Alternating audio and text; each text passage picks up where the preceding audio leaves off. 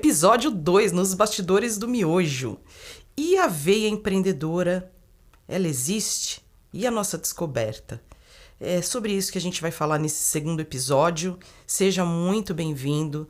Esteja você onde esteja, se você estiver dirigindo, se você estiver lavando louça, se você estiver lavando banheiro, se você estiver se preparando para é, entrar em cena, né? Ouvindo esse, esse podcast como conteúdo para os seus projetos.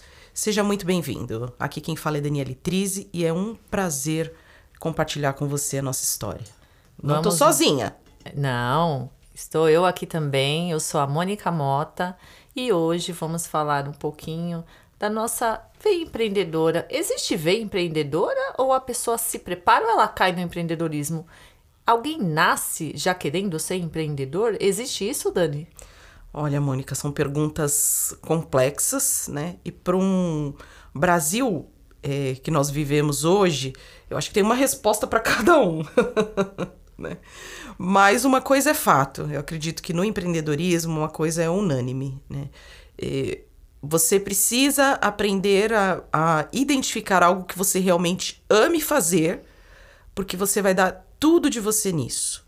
Não é um caminho fácil, não é um caminho curto, como muitos pregam por aí, né? Não é um caminho de brilho e, e é, não é, existe pompas. glamour. Não é, existe, né? Zero glamour. Zero glamour, né? É, o, o, nome do podcast é Nos Bastidores do Miojo e a gente quer estar tá em cena, mas os momentos em que a gente está em cena são poucos, porque a gente trabalha muito no bastidor. Sim, e o bastidor, ele é o momento em que você ele é decisivo, né? Se você quer ou não continuar, porque estar em cena é rápido, é aquele momento de prazer onde as pessoas te, te aplaudem e não sabe o que, você, que se passa ali naquele bastidor. Sim. O nosso podcast, ele vai mostrar o nosso bastidor, como é o bastidor de uma mulher que realmente empreende, no meu caso, né, Dani? Sim. É, eu produzo um produto. Eu não sou formada em moda. Aí as pessoas viram e falam, mas como que ela, né, fabrica peças, né? Como que pode ela criar peças se ela não, não tem a formação em moda? Antes de eu ter a formação em moda, eu tive a necessidade de uma peça, né, que, que fosse específica para o momento da vida da mulher. Então é um pouco disso também, né, Dani? Que é, fala um pouquinho já disso. É, que peça foi essa? Por que, que você precisou criar esse. Por que, que você sentiu necessidade, né? Você trouxe vários aspectos aí do empreendedorismo. No seu caso, você entrou no empreendedorismo porque você sentiu a necessidade. E aí também viu uma oportunidade. Foram as duas coisas, né? Então, na verdade, eu entrei no empreendedorismo sem saber que eu estava empreendendo. Uhum. Eu engravidei. Isso é comum, né? Muito comum. Eu engravidei, atuava no ambiente corporativo já, né? Aquele ambiente bem formal. Não achei uma camisa para eu vestir para ir para o trabalho. E a barriga crescendo. E as roupas ali. E você indo pro trabalho cada vez mais apertada. Exatamente. E, as roupas que eu encontrava de gestante, elas me tiravam de cena. Elas me jogavam pro bastidor. Porque são roupas que veste a mãe, não Te a profissional. apagam, né? Exatamente. Apagam a profissional. É, é, eu senti nas lojas que eu ia como se eu tivesse que escolher entre ser uma profissional e ser mãe. Só que eu já estava grávida, eu não sabia disso. Ninguém nunca me falou sobre isso. Também não estava com pretensão de deixar de ser profissional. De maneira nenhuma. E aí eu comecei a pesquisar, parei e pensei, por que, que não fazem uma camisa para gestante? Fui, desenhei a camisa, obviamente não consegui usar, né, pelo tempo de gestação, mas aquilo ficou na minha cabeça. Durante a minha licença maternidade, comecei a pesquisar sobre moda, sobre como desenvolver uma camisa, fui atrás de costureira, aviamentos, fui lá e produzi a camisa. Só que eu fiquei com medo. Eu não, não fui pro lado do empreendedorismo. Uhum. Eu fui produzir e mostrei para algumas amigas no trabalho. E teve uma específica que eu vou pedir para ela escutar esse podcast, que é a Celina Nagashima. Obrigada, Celina, pela contribuição. E a Celina me encorajou a mandar a peça né, a foto para algumas personal style, algumas é, blogueiras, e eu falei, de maneira nenhuma. Não vou passar essa vergonha. Elas vão rir de mim, não vão. Aí eu falei, não vão nem me retornar. Só que essa minha amiga, ela pegou uma lista de, de blogueiras, né, de personal style, que era a profissão do momento na época, né? Minha filha tem oito anos, lá em 2013, 2014. E eu mandei o um e-mail por com a foto explicando por conta da minha amiga, que eu fiquei com dó dela. Eu falei, poxa, a vida dela é corrida, ela tirou os cinco minutinhos dela, ela pegou o miojo dela, ela montou uma lista de, né, de e-mails, vou mandar por, só em consideração, exatamente. Deixa Dani. eu abrir um parênteses, porque agora me veio a palavra que eu queria ter falado no primeiro episódio, que se chama sororidade. Se isso não é sororidade, né? Se isso não é você ver o brilho no olhar da outra e querer que aquele brilho cresça, aquela onda do mar que a gente falou no, no começo, eu não sei o que é. Porque essa amiga, é, como você acabou de dizer, despendeu de cinco minutos dela, ou talvez até mais, para fazer algo para você sem ganhar absolutamente nada em troca. Foi a, a, a, troca, né? A empatia, a sororidade, que é o que precisa existir cada vez mais é, entre nós. Pode, Exatamente, continue aí, minha amiga. Dani. E aí, né, eu, eu fiz a peça pensando numa segunda gravidez minha, né? Pensando, olha, se eu tiver um outro filho, pensando sempre em mim, na minha necessidade. Sim. E a, essa minha amiga, ela já viu como um negócio. Ela, ela se sentiu, porque ela também tinha tido filho recentemente, e ela falou que ela também precisaria dessa camisa, só que ela não teve a atitude, a ideia, enfim, de ir lá e fazer. E eu fui e fiz.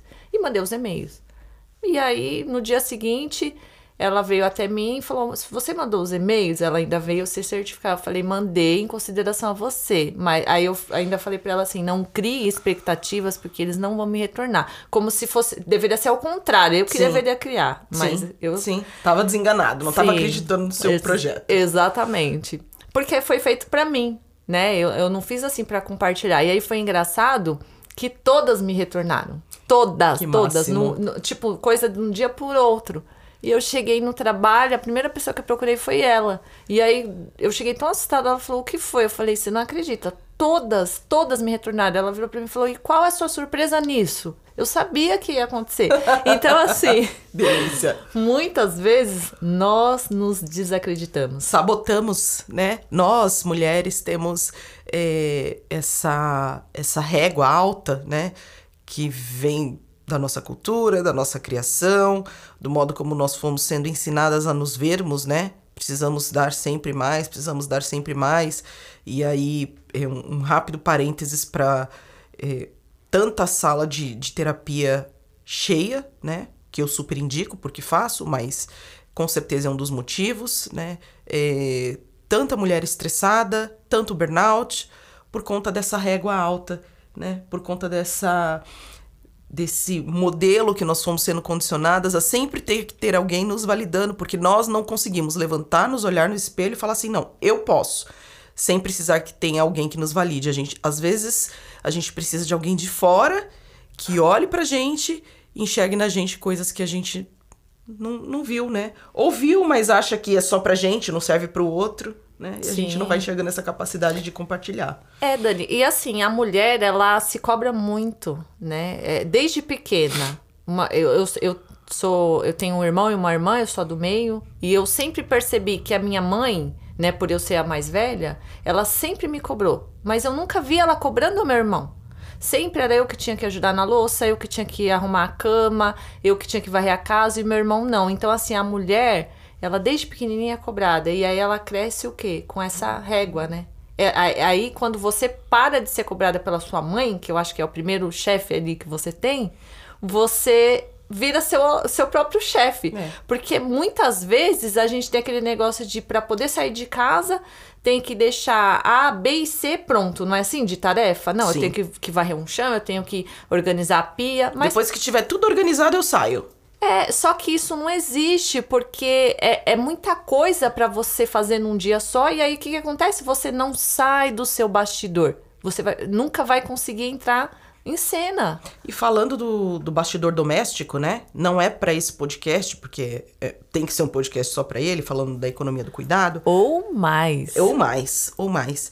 Mas falando especificamente é, é, do bastidor doméstico, se nós formos ficar esperando estar tudo do jeito que a gente quer dentro de uma casa para poder abrir a porta e sair atrás dos nossos objetivos, nós não vamos sair de casa nunca. Porque não acaba. o serviço, o, que acontece dentro de casa, as, as exigências domésticas não acabam, né? A gente vive dentro de uma casa, ela precisa de manutenções, a gente come todo dia, a gente toma banho todo dia, a gente, enfim, não acaba. Então, é, precisamos ter esse olhar de mais sororidade com nós mesmas, né? Sabe? Levantar, se olhar na frente do espelho e se amar de verdade, falar: Meu, mas você tá. Hoje foi, foi engraçado a hora que eu saí de casa, porque o meu marido é, é acelerado, somos dois acelerados, mas ele ainda consegue ser um pouco mais que eu. E óbvio, né? A criança vai, vai pra, pra avó, um vai trabalhar, o outro também vai, vai trabalhar, e aquela correria. E aí, a hora que eu fui levar minha filha no, no banheiro para escovar os dentes, ela olhou para mim e falou: Nossa, mas você tá linda, hein? Você vai aonde? É só coisa que mulher, sabe, é, é, é, entende. Eu acho que nem, nem tinha nada a ver com, com a roupa. É claro que a gente se arrumou um pouco mais, para quem vê a gente aí no vídeo, mas tem a ver com essa com esse sentimento bom que vai crescendo dentro da gente e de novo, né, faz essa onda vir para fora e molhar quem tá perto. Penso e, e é disso. legal, Dani, que você falou sobre isso. Como a autoestima é, é algo que faz bem para a mulher, né? É. Faz muito bem. Por exemplo, eu hoje, quem tá no vídeo vai poder assistir, eu tô com uma camisa da minha marca, da Chic Mom, e eu vim com a camisa de abotoadura. É a primeira vez que eu uso a camisa da minha marca de abotoadura. Eu vim Linda, me por sinal. sentindo. Obrigado, Linda. Dani. Eu vim me sentindo, porque além de ser né, algo que eu criei, a abotoadura era o meu perfeccionismo. Porque lá no começo, a primeira que eu criei, uma, uma das coisas que eu queria colocar era a abotoadura, porque eu só via para homem. Eu falei, não, mulher também tem que ter. Só que depois eu descobri que era difícil encontrar a abotoadura para mulher. Né? Então, as camisas da minha marca, ela já vem com a botadura. Hum. Então, quando eu coloco em minha, ela já vai com a botadura para a mulher não ter que, que ir atrás. Então, esse foi um perfeccionismo. Eu demorei um tempo também na produção por conta que eu queria, porque queria com a botadura. O meu miojo foi com botão. Depois eu fui por perfeccionismo. Então, a gente tem que aprender o quê? A dividir o tempo. É isso. É isso. É isso. E eu, minha amiga, pra gente se encaminhar pro, pro final, é, com relação a, a essa veia empreendedora, né? É, tudo isso que a gente começou falando do empreendedorismo, eu entrei no mundo do empreendedorismo, assim, é, por necessidade, né? Por necessidade. Mas para entrar nele, eu precisei revisitar o que eu é, pensava a respeito do mundo do trabalho porque eu fui mudando a minha visão de trabalho ao longo da vida, né? É, por muito tempo eu acreditei que o trabalho era um lugar onde a gente ia para fazer algo que a gente não gostava e no final do mês ganhar um negócio chamado salário. E tem alguns que chamam de propina, porque vai lá, faz o que não gosta e recebe uma propina por aquilo. É, dentro de casa, é, eu tinha duas realidades, né? Especialmente na adolescência, que a gente vai olhando, aprendendo a, a o que é o mundo, né? É, as relações dentro de casa, as relações na escola, as relações na faculdade, as relações no trabalho, e isso vai se construindo. Dentro de casa, eu tinha duas realidades. Eu via minha mãe trabalhando muito, minha mãe sempre trabalhou muito, minha mãe é enfermeira, hoje já aposentada, é, e como ela trabalhava 12 por 36, trabalhava em, trabalhou em UTI a vida inteira, ela não tinha é, tempo né? Ela não tinha tempo para ela, para mim, para o meu pai. Eu sou filha única, então é, é, sempre foi um, um, gap, né? Eu sentia essa necessidade de ter a minha mãe mais próxima é, é para compartilhar os momentos, as fases. Só que isso não é um peso, eu não estou falando isso como um peso, porque eu sei que naquele momento a nossa vida exigia aquilo.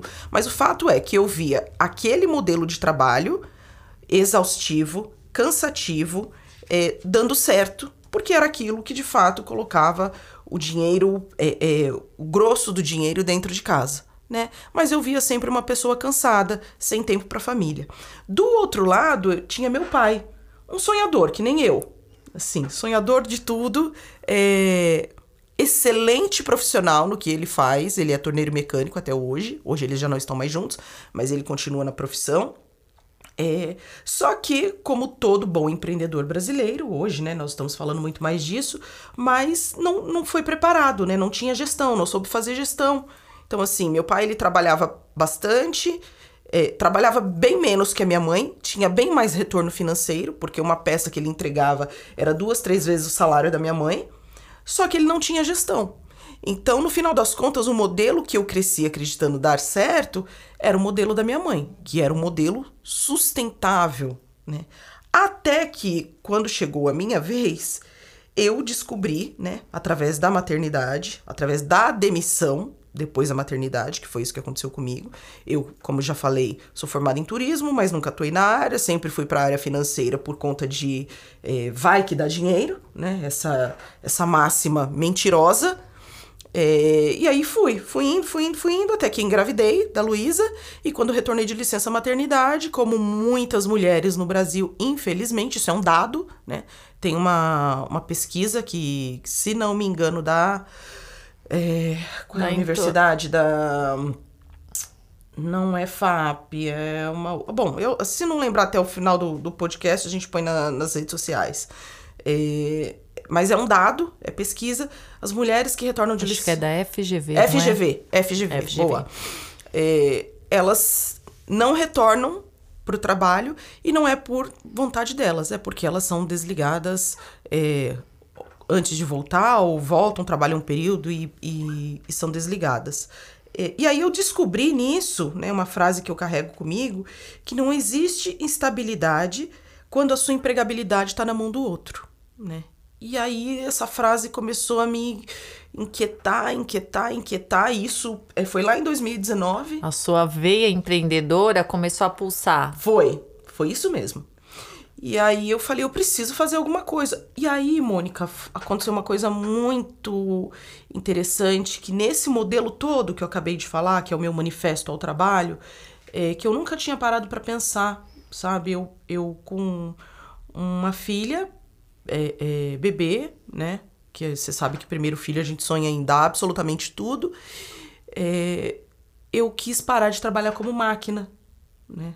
De alguma certa forma, de certa forma, eu, eu inconscientemente comecei a questionar aquele modelo que eu via minha mãe reproduzindo.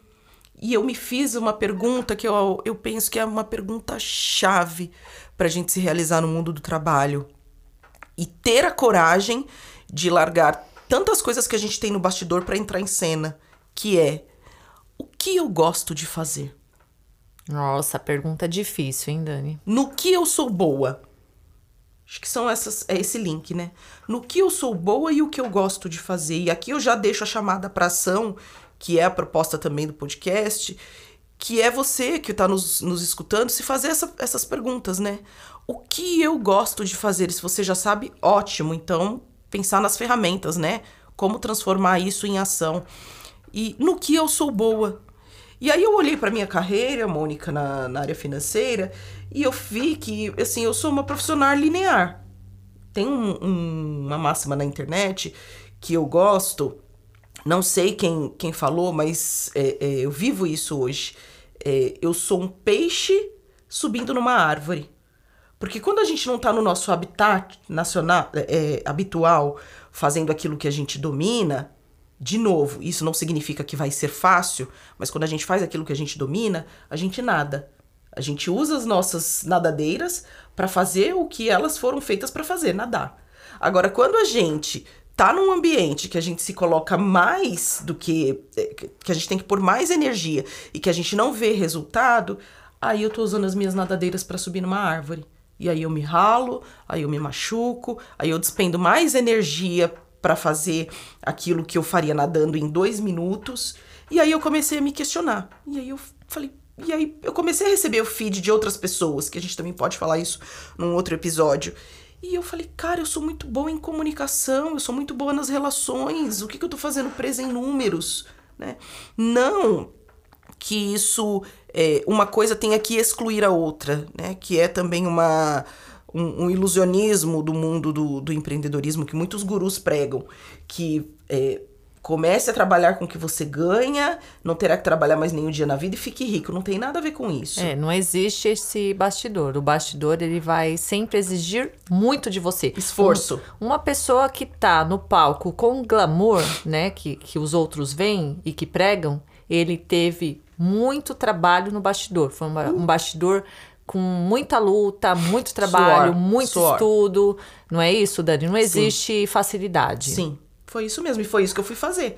E aí eu comecei a falei, faz, pensar, né? Bom, as pessoas dizem que eu tenho tais talentos. Então eu pedi para cinco pessoas ou dez pessoas que conviveram comigo em épocas diferentes da vida e falei para elas o seguinte: manda para mim cinco qualidades e cinco defeitos que você sabe que eu tenho e quando foi que você viu eu vivendo essas qualidades e esses defeitos. Isso me ajudou muito, muito. E aí, sim, Mônica, com a cara e com a coragem, é, não foi um produto físico, né? Mas é um, é um serviço, tá aí, é a internet. Eu falei, eu vou criar um canal no YouTube. E criei sozinha com um celular muito michuruca que eu tinha na época, muito é, é, é, ruinzinho. O seu miojo, né? Você usou o seu miojo. Foi, foi exatamente. É, depois eu tive a ajuda de um profissional de altíssimo nível, Felipe. Felipe, espero que você escute esse, esse bastidor, todo a minha admiração ao seu profissionalismo, mas o início foi eu sozinha criando ali aquele canal para falar a respeito também da, da do empreendedorismo, da, do empreendedorismo feminino. E aí outros caminhos foram se abrindo, né? Você chegou na minha vida, a gente foi se conhecendo, eu fui lá te filmar no, no, no Fashion Week e é, no Osasco Fashion Week. Isso, é assim mesmo, isso, né? Isso, Osasco Fashion Week. É. E senão vão falar, nossa, elas estão chiquérrimas, já foram lá no Fashion Ainda Week. não é. estamos, mas vamos. É. E, e as coisas foram acontecendo. E aí, é, vou trazer uma coisa que a Mônica já trouxe, que é muito sadio e saudável pensar, que é a relação projeto versus tempo, né? As coisas não andam do jeito que a gente gostaria que andasse, né? Voando. Não, não mesmo. Por exemplo, no meu caso, a minha produção às vezes atrasa. Pois e não é. há o que fazer. Às vezes, Dani, você acredita que o metrô atrasa as pessoas? Acredito. Às vezes o metrô tá tudo cronometrado, né? O metrô tem ali e tal, 10 minutinhos estou lá. Não, não tá, porque no dia que você precisa ele tem inter- interferência, ele para, não é isso? Aí te atrasa nas reuniões, aí você chega com uma hora depois de atraso, aí você chega é, é, ansiosa, correndo, né? Então é, é pensar nessa relação de desenvolver aqui as minhas habilidades, colocar o meu projeto na rua, é, colocar o meu negócio para funcionar versus tempo, porque isso é, de verdade vai levar a gente a um não enlouquecimento. Porque se a gente ficar pensando, né, que é, eu vou tirar um projeto do papel, como eu fui lá no Sebrae, aí comecei a fazer os vídeos por canal, fui atrás do Felipe, é, depois Mônica, vamos pras lives, é, e a vida acontecendo, né? E o bastidor lá, precisando de você, porque nada para. A gente entra num looping de muita ansiedade, que não é pra esse episódio, claro, mas é pra se pensar, e a gente se frustra demais e deixa o projeto, que, que seria o sonho da nossa vida, que tem tudo para se tornar real, porque a gente não consegue. é, é, eu penso que um projeto, é, seja ele qual for, ele precisa respeitar os ciclos da vida, né? A gente não nasce, cresce, reproduz e morre, pelo menos deveria ser assim. É, um projeto é igual. Né? E a gente acaba não respeitando os tempos e os ciclos, quer pular e aí acaba abandonando uma coisa que teria total potencial para dar certo. Né? Então, é, fazendo só uma ressalva de quanto tempo, Mônica, a gente demorou, ensaiou, a gente está conversando, né? Eu, eu te propus a- o podcast, eu não me lembro agora a data. Ah, eu acho que já tá batendo aí quase um ano, não? Será? Ah, eu acho. Tudo isso? De, sim, desde quando a gente Começou a tocou no conversar. assunto, sim. É. Deve, deve estar batendo um ano aí. É, então. E estamos aqui, né? Então, eu penso que essa veia empreendedora, todas as perguntas que a Mônica fez no começo a respeito de é, nascemos empreendedores, somos por necessidade, eu penso que todo mundo que tem energia para colocar num naquilo que faz na vida empreende de alguma forma. Mas tem que ir lá e tem que fazer, Tem que né? fazer. Tem que começar, porque ideias legais, bacanas, todo mundo tem. Só que morrem, né? Se vira só ideia. E o que que faz a diferença? É Aquele que ação. coloca em prática. É no meu caso, né, Dani? Eu não sou formada em moda. Sim. Se eu ficasse também esperando, ah, vou fazer uma faculdade de moda, vou fazer um curso de moda, meu processo foi totalmente, eu, eu chamo de logística reversa. Sim. Eu cheguei com um produto, mostrei para as pessoas e aí eu comecei a aprender dali. Né? Hoje eu faço reuniões, eu converso com, com pessoas que são têm formação em moda e às vezes até eu me assusto, porque eu falo, gente, assim, é um tete a tete muito igual e às vezes até comigo falando mais coisas porque eu tenho a visão A do cliente e a E a vivência. vivência. Né? É. Eu, eu tenho a visão do mercado, eu sou um pouco de tudo. Eu tenho a visão do marketing, eu tenho a visão do pessoal de produção, então o importante é começar. É. Eu penso que no meu caso também foi, foi igual, né? Se eu ficasse esperando eu me formar, ah, eu vou fazer outra faculdade de jornalismo então para começar a falar sobre comunicação. Aí tá o erro. Nós não precisamos de uma formação para ser nada, a gente precisa de atitude. Pois é, pois é. Bom senso também, né? Para entender, né? é, de fato no que eu sou bom, se isso me vai me retornar, né? é, é, de alguma forma me trazer um retorno financeiro, porque a gente não vive de vento, não vive de brisa, né? Já trouxemos aqui nós duas hoje que o nosso projeto é, é, um, é o que nos, nos dá esse brilho no olhar, mas o que põe a comida na mesa hoje Nossa. ainda é o, o trabalho no corporativo. Então nós é, dividimos né, nosso bastidor, nossa cena é, entre esses dois mundos, mas é não desistir, sobretudo. É ter esse ímpeto empreendedor, que eu acho que isso é do empreendedor, né? É você encontrar ali sua estabilidade, né? Você tem que ter como se sustentar e começar o seu sonho. Ah, eu não tenho tempo. Você tem. Pega os cinco minutinhos do miojo. Pois é, pois é. Acho que é isso, né? Fechou muito bem. Pega os cinco minutinhos do miojo e trabalha nele. Trabalha nele para que ele vire ação, para que ele vire projeto, para que ele vire um negócio, para que ele te traga retorno.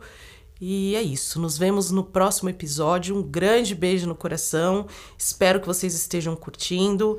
Por favor, deixem lá suas perguntinhas, sua, sua opinião, seus insights no, nas nossas redes sociais. Eu tô em todas as redes sociais como arroba Daniele Trizzi. E eu tô como chiquemam.oficial e eu vou amar saber se você tem essa veia empreendedora. Conta aqui pra gente se você tem essa veia empreendedora e qual é o teu sonho. No que você quer empreender? Um grande beijo e até o próximo. Até!